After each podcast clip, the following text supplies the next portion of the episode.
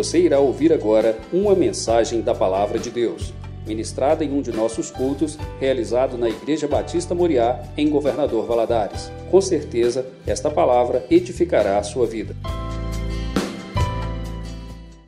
Glória a Deus pelo privilégio de estarmos na sua casa, para aprendermos dele, para louvarmos o seu santo nome e exaltarmos, porque só ele é Deus, Criador, sustentador de todas as coisas, o nosso Deus forte. Abra sua Bíblia, por favor.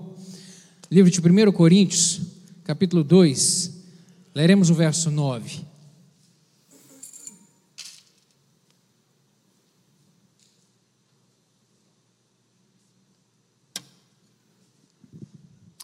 Primeiro Coríntios, capítulo 2, verso de número 9.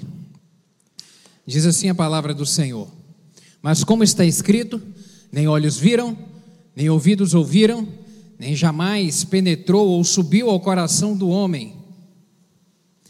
Nem olhos viram, nem ouvidos ouviu, e não subiu ao coração do homem as coisas que Deus preparou para aqueles que o amam. Porque nem olhos viram, nem ouvidos ouviu, e não subiu ao coração do homem, é aquilo que são as coisas que Deus tem preparado para o quê? O amam. Feche seus olhos, vamos orar. Pedir ao Senhor que aplique essa palavra ao nosso coração nessa noite. Senhor, te damos graças pela tua boa mão, misericórdia e graça. Te damos graças pelo privilégio que é de estarmos na casa do Senhor. O Senhor é Deus bom, misericordioso, justo, fiel. Te damos graças, Pai. Obrigado por tudo de bom. E nessa hora que, Deus, estamos diante da tua santa palavra, eu lhe peço que ela fale conosco, ministra ao nosso coração, em nome de Jesus. Queremos ser abastecidos, renovados, fortalecidos por ela nessa noite. Dá-me graça para transmitir essa palavra e fale, Espírito Santo, ao coração de cada um dos meus irmãos aqui. É o que eu lhe peço em nome de Jesus. Amém e amém. Você que está conectado conosco, fique concentrado aí, não distraia na sua casa. E o Espírito Santo falará contigo aí também. Queridos, o contexto desse texto aqui de 1 Coríntios, onde o apóstolo Paulo vem dizer: Mas como está escrito, as coisas que o olho não viu e o coração não ouviu e não subiram ao coração do homem são aquelas que Deus tem preparado para os que o amam. O contexto aqui qual que é? O apóstolo Paulo, nesse capítulo 2 de, da primeira carta aos Coríntios, vem falar a respeito de olhar a vida sobre a ótica de Deus, de termos os nossos olhos e a nossa forma de pensar de acordo com o Senhor, com aquilo que é do Senhor, com aquilo que é o propósito do Senhor para as nossas vidas. E tanto é que em outros versículos ele vai dizer, verso 12: Mas nós não recebemos o Espírito do mundo, mas o Espírito que provém de Deus, para que pudéssemos conhecer que nos é dado gratuitamente por Deus. Ele vem continuar falando no verso 14: o homem natural não compreende as coisas que são de Deus, é necessário ter o Espírito de Deus para compreender as coisas de Deus. Verso 15: o que é espiritual discerne tudo, mas aquele homem que não é espiritual, ele não discerne as coisas que, que são espirituais. E a, na parte final do verso 15 ele vai dizer: Mas nós temos a mente de Cristo. Então, ao longo desse capítulo, ele vem dizer a respeito, olha, de olhar a vida sobre a, a ótica do Senhor, sobre ter um olhar baseado, conduzido pelo Espírito Santo do Senhor, para compreender aquilo que é espiritual, que é diferente do material desse mundo que nós caminhamos e que nós vivemos nele. E essa palavra, especificamente aqui no verso 9, é, Paulo vem nos dizer a respeito, é uma palavra que ela vem produzir força à nossa fé. O propósito dela é essa. Porque ele vem dizer que olhos, nem olhos viram, nem ouvidos ouviu, nem jamais subiu ao coração do homem aquilo que Deus tem preparado. O cuidado de Deus, vem falar aqui sobre o cuidado, sobre amor, sobre misericórdia, sobre livramento, sobre provisão para o amanhã, sobre realmente estarmos debaixo do cuidado. Esse versículo ele fortalece a nossa fé porque traz para nós a certeza de que estamos sob o controle, o domínio e sob a direção de um Deus que cuida dos nossos interesses, que cuida dos interesses daqueles que o amam. Uma palavra que fortalece a fé. Nenhum contexto nosso Uh, e, e essa palavra ela vai de confronto ao contexto que nós vivemos hoje, no nosso tempo, em razão da grande ansiedade que assola a nossa humanidade. Ansiedade não é algo novo, é algo que sempre existiu. O homem ele é ansioso desde sempre. Só que, em razão do, do avançar da tecnologia, que, que nos possibilitou tornar as coisas mais rapidamente acessíveis, isso gera dentro de nós também uma vontade de obter resultados rápidos, de conseguirmos as coisas de uma maneira mais rápida. Isso, de uma maneira direta ou indireta, é capaz de produzir ansiedade na gente. Antigamente a gente demorava né, para poder receber uma notícia de alguém, precisava de se esperar dias, semanas, meses de uma correspondência chegar. Hoje não. Depois veio o, o e-mail que agilizou isso tão mais rápido. Hoje é instantâneo a conversa pelo WhatsApp. Instantâneo. E já não bastasse ela ser instantânea, agora a gente tem a possibilidade de acelerar ela ainda. Você não tem mais a paciência de ouvir a pessoa conversar na velocidade natural. A gente vai lá e multiplica a velocidade do andamento da gravação, que a gente quer mais rápido, que a gente quer ouvir mais rápido, a gente quer a notícia mais rápida. Isso gera o que, queridos?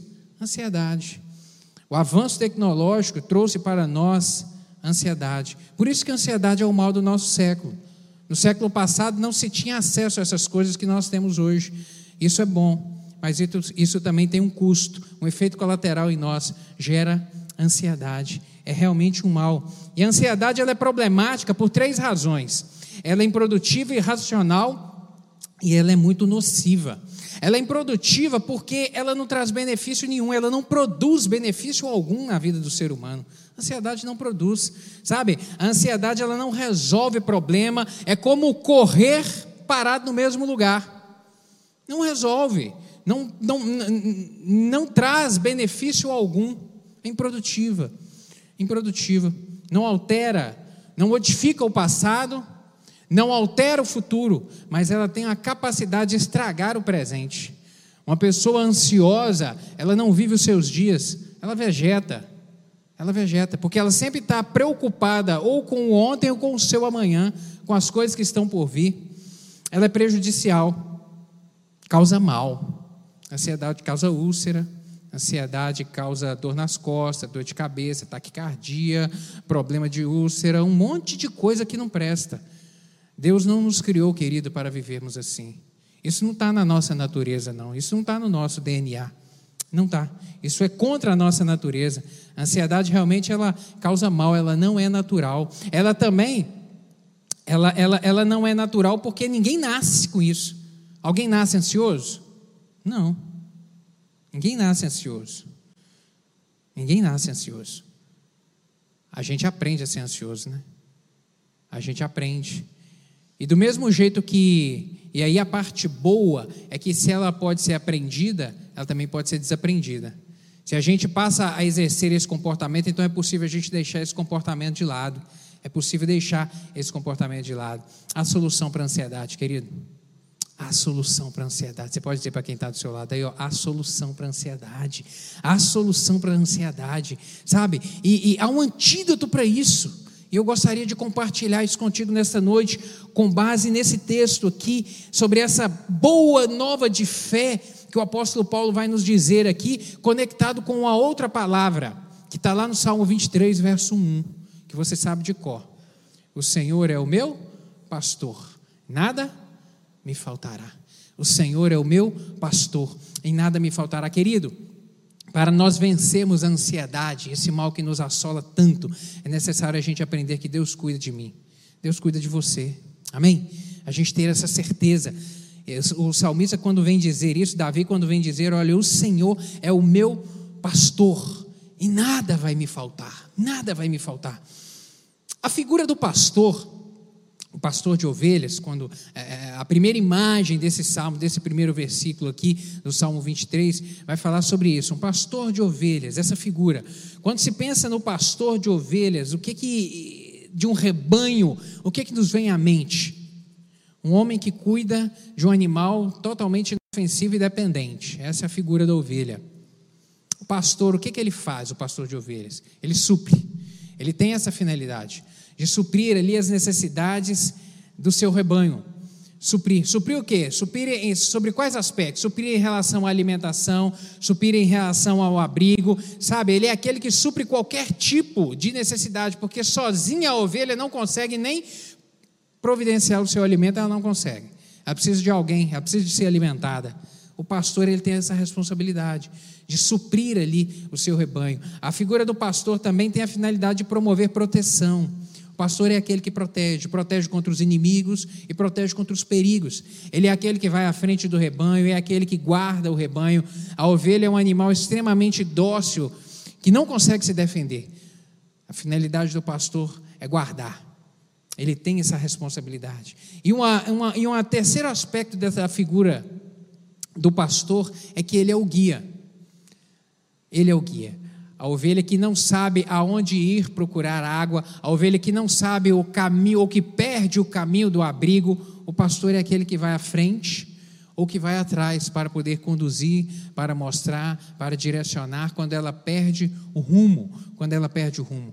Quando olhamos, querido, a conexão da figura do pastor de ovelhas e pensamos em relação ao nosso Deus, aí nós podemos ampliar isso de uma maneira absoluta porque Ele é o pastor perfeito. Ele é o pastor perfeito, sabe? Ele é aquele que cuida da melhor maneira possível, é aquele que zela da melhor maneira possível, é aquele que providencia o realmente todo o necessário, tudo aquilo que precisamos. Quem é o verdadeiro pastor? O nosso Deus. O nosso Deus é o verdadeiro pastor. Verdadeiro pastor. A primeira palavra do Salmo 23, quando ele vem dizer que o Senhor, a primeira palavra é essa, o Senhor, ela é um nome próprio, o Senhor. Esse nome próprio é Yahvé, Yahvé, o Senhor, Yahvé. Yahvé que significa eu sou, eu sou. E eu sou é a forma como Deus se apresentava no Antigo Testamento ao seu povo. Lembra lá naquele evento de Moisés na sarça ardente, quando Deus conversa com Moisés, dá a ele uma incumbência dele ir até o Egito para ser o guia do povo dele, é, do seu povo, para libertá-los daquela escravidão. O que que Moisés pergunta a Deus? Deus, quando eles me perguntarem quem é o Senhor, o que que eu vou dizer? Você vai dizer o meu nome. O meu nome é Eu Sou. O meu nome é Yahvé. O meu nome é Eu Sou, Eu Sou, Eu Sou. E o nome de e esse nome de Deus no Antigo Testamento ele é frequentemente acompanhado de algumas promessas, de alguns nomes. Por exemplo, Yahvé Shalom, o Senhor é a paz. O Senhor é a paz. O Senhor ele é a paz porque ele, além dele ser a paz, ele é promovedor de paz. Ele é aquele que promove a paz. Ele é aquele que aquieta a alma. Ele é aquele que traz realmente aquilo que não se pode comprar e não se pode obter, não se pode buscar em algum lugar, a não ser nele. A paz, a paz. Eu sou a paz. A paz para a alma angustiada, a paz naquele momento de medo e de pavor que às vezes assola a mente. Ele é o Deus que pode promover a paz que pode trazer a paz para as inquietações, para os questionamentos. Ele é o Jeová Shalom, o Yahvé Shalom, aquele que pode promover paz no seu coração nessa noite. De repente pode estar aqui aflito, angustiado, preocupado, ansioso. Ele é o Deus que pode trazer paz ao seu coração nessa noite, querido. Salmo 4, verso 8. O salmista vai dizer: Em paz me deito e logo pego no sono, porque Senhor, só tu me fazes repousar seguro. O que que geralmente faz uma pessoa perder a noite de sono? Quando alguém fala assim, nossa, eu não dormi nada essa noite. O que que geralmente está por trás disso? Preocupação.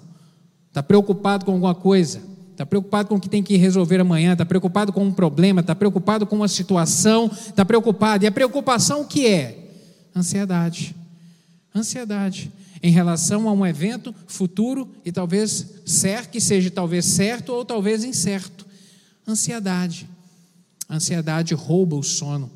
A ansiedade realmente traz esse mal. E aqui o salmista, quando ele vem dizer, olha, quando ele vem dizer, em paz me deito e logo pego no sono, porque Senhor, só tu me fazes repousar seguro. Não significa que ele não tinha problemas, não significa que ele não tinha é, situações adversas. Não, ele está dizendo: Olha, Deus, eu deito e eu pego no sono apesar dos problemas e das circunstâncias, porque eu sei que o Senhor vai providenciar. Porque o Senhor é que me dá essa segurança. Essa segurança vem de saber que eu estou debaixo do cuidado e da boa mão do Senhor. E por isso eu posso dormir em paz. Eu pego no sono. Eu pego no sono e descanso. Um outro nome, uma outra promessa conectada ao nome Yahvé é o Yahvé de Sidequenu. O Senhor é justiça significa justiça. O Senhor é justiça. E o nosso Deus, ele é um justo juiz, e ele é justiça em si, na sua natureza. Sabe, justiça. E, e num tempo onde muitas pessoas às vezes se sentem injustiçadas, né? E são injustiçadas por vezes. Às vezes, quando é furtado, quando é roubado, quando falam mal, quando caluniam. E na nossa ótica natural, quando recebemos tudo isso de mal, quando recebemos, sabe, o que nos é ensinado, às vezes instruído, ou o que é de comum no nosso convívio, qual que é? É retribuir na mesma moeda.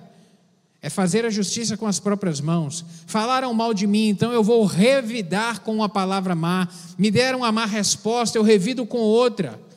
Ninguém tira sarro de mim. O Jeová e o Jeová Tzidequenu, ele não age sobre essa ótica. Ele não nos ensina a agir assim. E o próprio Senhor Jesus Cristo no Novo Testamento, quais são os ensinamentos que ele traz a respeito de quando se era injustiçado? Não é, não é devolver na mesma moeda, não é retribuir do mesmo jeito, não. É retribuir com amor, é retribuir com misericórdia, é ter tolerância por saber que a justiça vem do Senhor. Quem faz a justiça por mim é o Senhor. Quem peleja a minha causa é o Senhor. Quem é o Senhor? É isso que o, o, a ideia de, de confiar nesse Iavet Sidequenu tem que produzir em mim e em você, querido. A certeza de saber que o Senhor é a nossa justiça. No Salmo 103, verso 6, o salmista vem dizer que o Senhor faz justiça e defende a causa dos oprimidos. O Senhor faz justiça e defende a sua causa.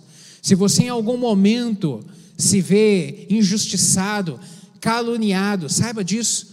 Quem defende a minha causa é o Senhor. Diga isso para você mesmo. O Yahvé Sidequenu é aquele que trabalha por mim. Entregue na mão dele, querido.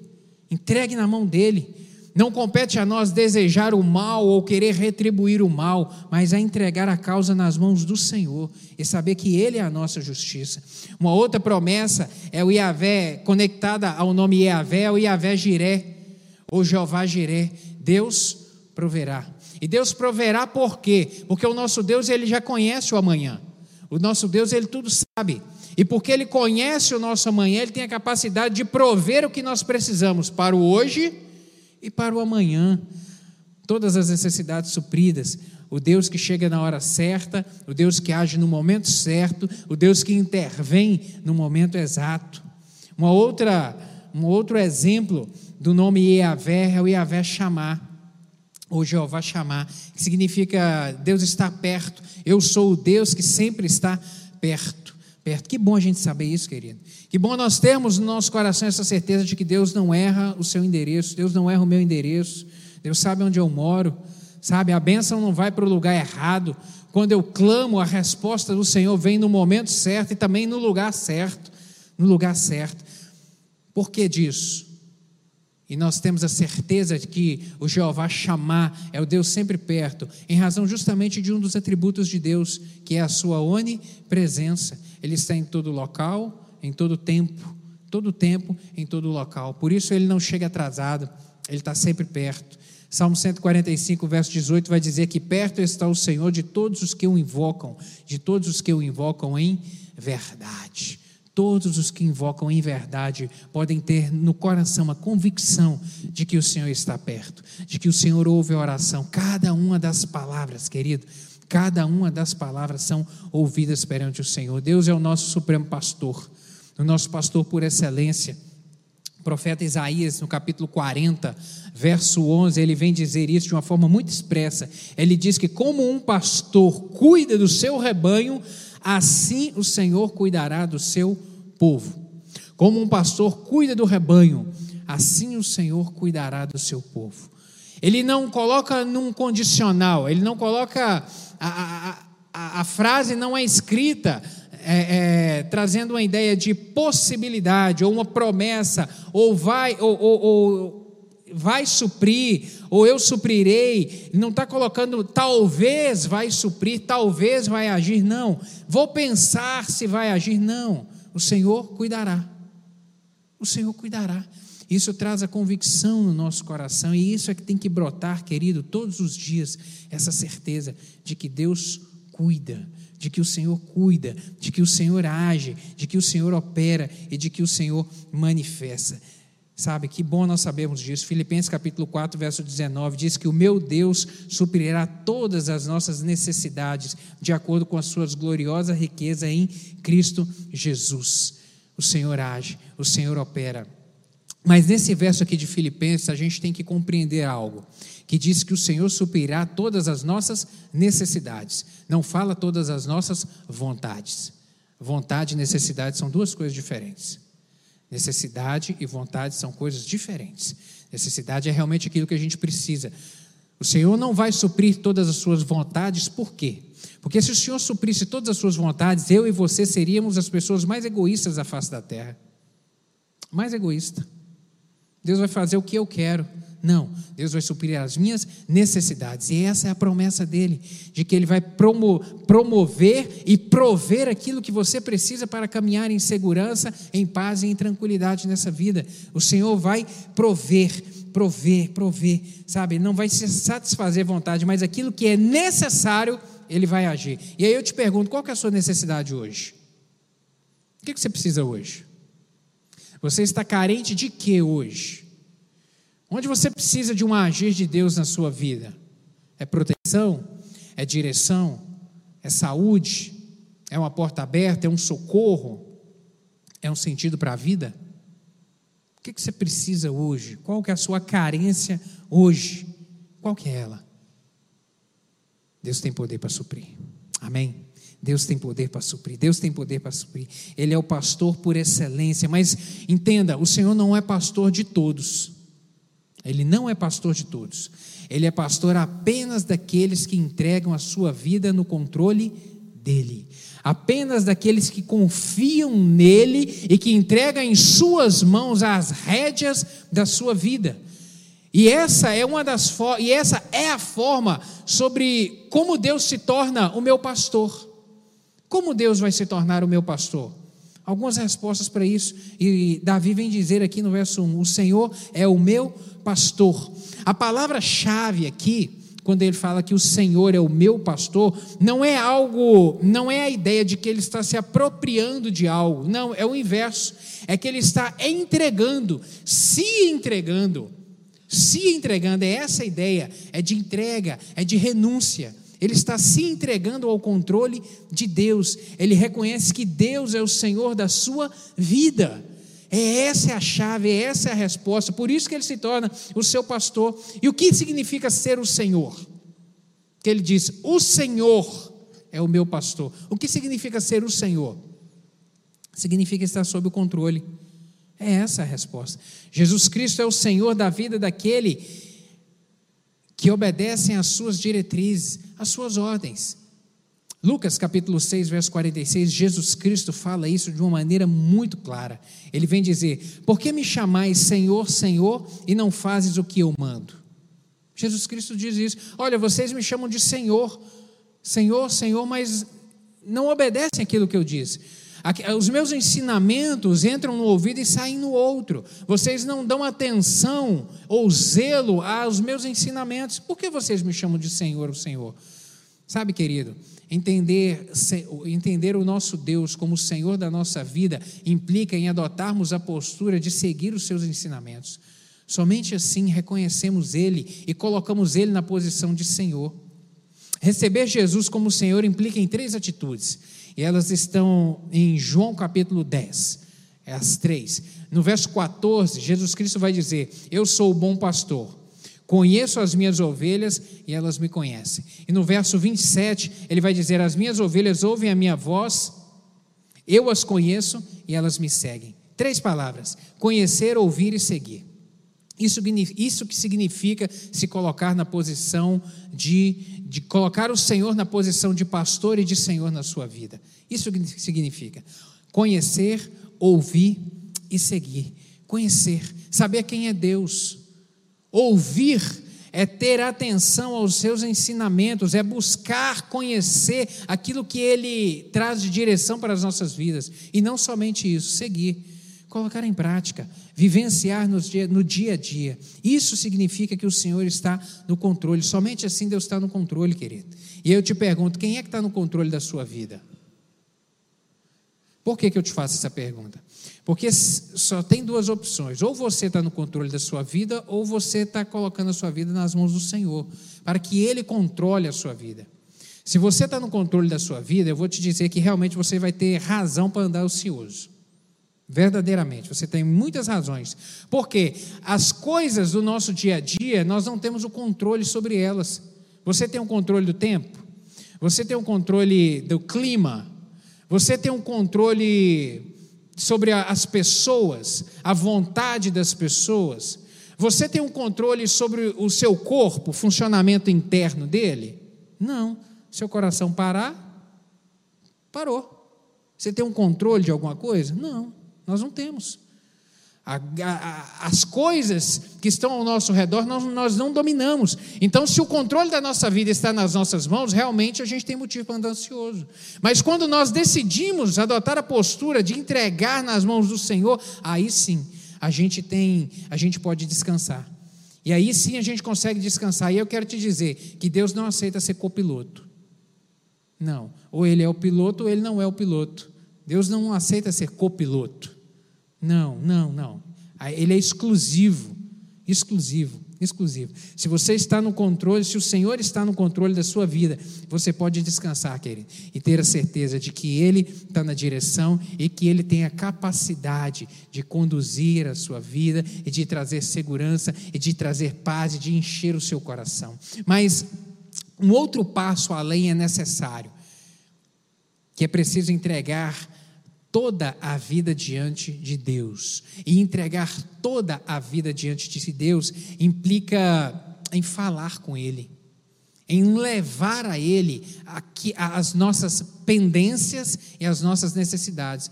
É orar, é falar com o Senhor. Faça oração, ore, entregue ao Senhor. Entregue ao Senhor, sabe? A ansiedade não muda coisa alguma, mas a oração muda. A ansiedade não tem poder de modificar o seu ontem nem o seu amanhã, mas ela toca, mas a oração toca o seu presente e toca o seu amanhã.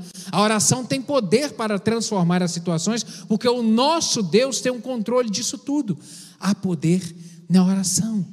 Há poder na oração, por isso é necessário orar, querido. A oração nos coloca em contato com Deus que tudo pode mudar, e Ele nos dá orientações claras e específicas na Sua palavra para entregarmos as circunstâncias a Ele. O apóstolo Paulo vai dizer em Filipenses capítulo 4, verso 6: Não andeis ansiosos por coisa alguma, em tudo, porém, sejam conhecidas diante de Deus as vossas petições, pela oração e pela súplica em ações de graças. Entregar tudo ao Senhor. Se há alguma coisa suficiente, querido, que pode produzir ansiedade no seu coração, entregue nas mãos do Senhor. Você tem razões e motivos para orar e para colocar nas mãos daquele que tudo pode resolver, daquele que tem o um domínio e autoridade. 1 Pedro, capítulo 5, verso 7 o apóstolo vai dizer: lançando sobre ele toda a vossa ansiedade, porque ele tem cuidado de vós. Lançar. Lançar significa o quê? Descarregar. Descarregar. Despejar. Não é entregar e tomar de volta, não, é lançar. Lançar, tirar de sobre si, é lançar. É pôr para fora. É tirar de perto de você, é lançar. Esse, esse é o sentido da expressão: é tirar de você e entregar para outro. Esse, essa é a mensagem que Pedro quis transmitir. Entregue para o Senhor, querido. Entregue, lance tudo diante dele. Lance tudo diante dele. E uma última coisa, para, para vivermos bem e nos livrarmos deste mal chamado ansiedade é viver um dia de cada vez. Viva um dia de cada vez, viva um dia de cada vez. O próprio Senhor Jesus Cristo disse isso, Mateus capítulo 6, verso 34. Portanto, não se preocupem com o amanhã, porque o amanhã se preocupará consigo mesmo. Basta a cada dia o seu mal. Basta a cada dia, viva cada dia, viva cada momento, querido. Quando ficamos ansiosos, não, quando ficamos ansiosos, nós não alteramos coisa alguma do nosso passado, eu repito. Quando vivemos ansiosos, nós não temos a capacidade de modificar nada em relação às circunstâncias do seu amanhã. Nós apenas estragamos o presente. Apenas estragamos. A ansiedade torna um relacionamento conjugal difícil. Relacionamento conjugal difícil, um estresse com os filhos, às vezes chuta até o cachorro, o cachorro não tem nada a ver com aquela raiva toda ali, mas fica com raiva e chuta o cachorro ansiedade, o mal, o estresse, tudo isso decorrente disso. Ansiedade, ansiedade. Agora, vencer a ansiedade é uma batalha de todos os dias. Todos os dias. Não existe um comprimido para poder se tomar e, e acabar com a ansiedade. Não existe. Não existe um livro para se ler, um curso para poder fazer, para que, que aí a pessoa fica livre e liberta da ansiedade. Não, querido, não existe. É todo dia vencendo, é todo dia. O antídoto para isso, para a ansiedade, é declarar e crer todos os dias que o Senhor é o meu pastor. O Senhor é o meu pastor. O Senhor é aquele que protege, o Senhor é aquele que provê e o Senhor é aquele que guia. Todos os dias faça essa declaração e creia nela e viva ela. O Senhor é o meu pastor, para você poder descansar. A solução para a ansiedade. Amém, meus queridos? Quero orar contigo nessa hora. Vamos colocar de pé? Quero orar com você.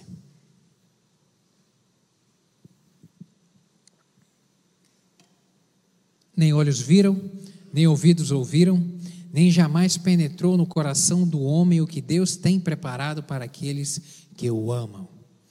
Essa palavra ela produz fé no nosso coração, mas ela para ela produzir o efeito, o efeito dela, para ela alcançar o efeito para o qual o apóstolo Paulo a proferiu, é necessário uma postura da nossa parte de reconhecermos que o Senhor é o nosso pastor, para que a gente possa descansar nessa promessa e nessa palavra, para que a gente possa se apropriar dela você só consegue se apropriar da certeza de que o amanhã é um amanhã de bênção e vitória se você crê que o Senhor vai prover, proteger e o Senhor vai te guiar.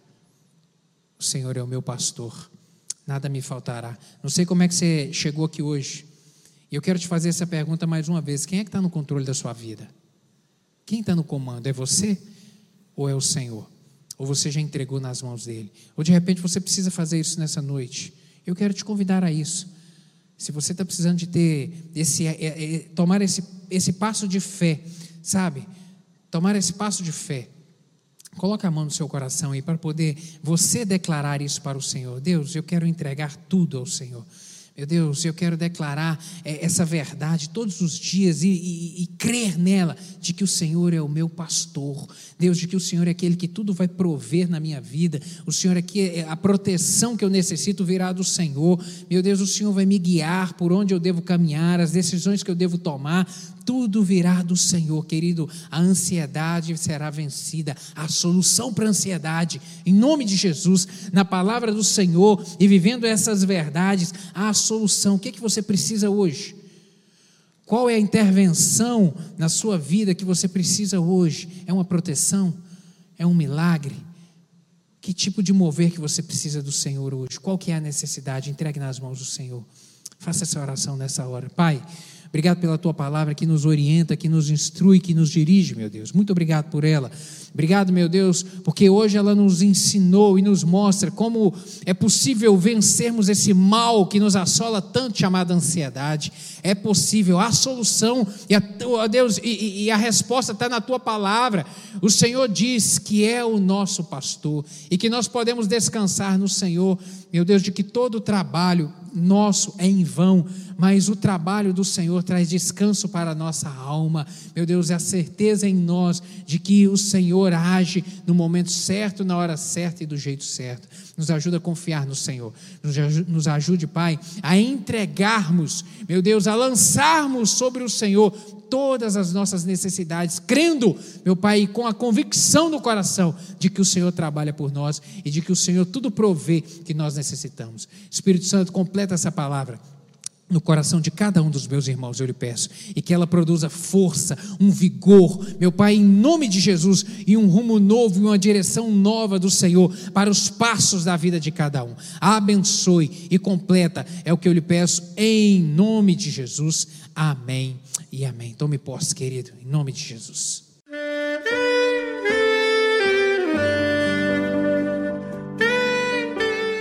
Querido amigo, Deus se interessa por você. Ele conhece as circunstâncias atuais da sua vida. Não hesite em buscá-lo. Em Jeremias 33, versículo 3, ele nos diz: Clama a mim e responder-te-ei, e anunciar-te-ei coisas grandes e ocultas que não sabes. Esperamos que a mensagem ouvida tenha falado ao seu coração e que você e sua família sejam abençoados pelo Senhor Jesus.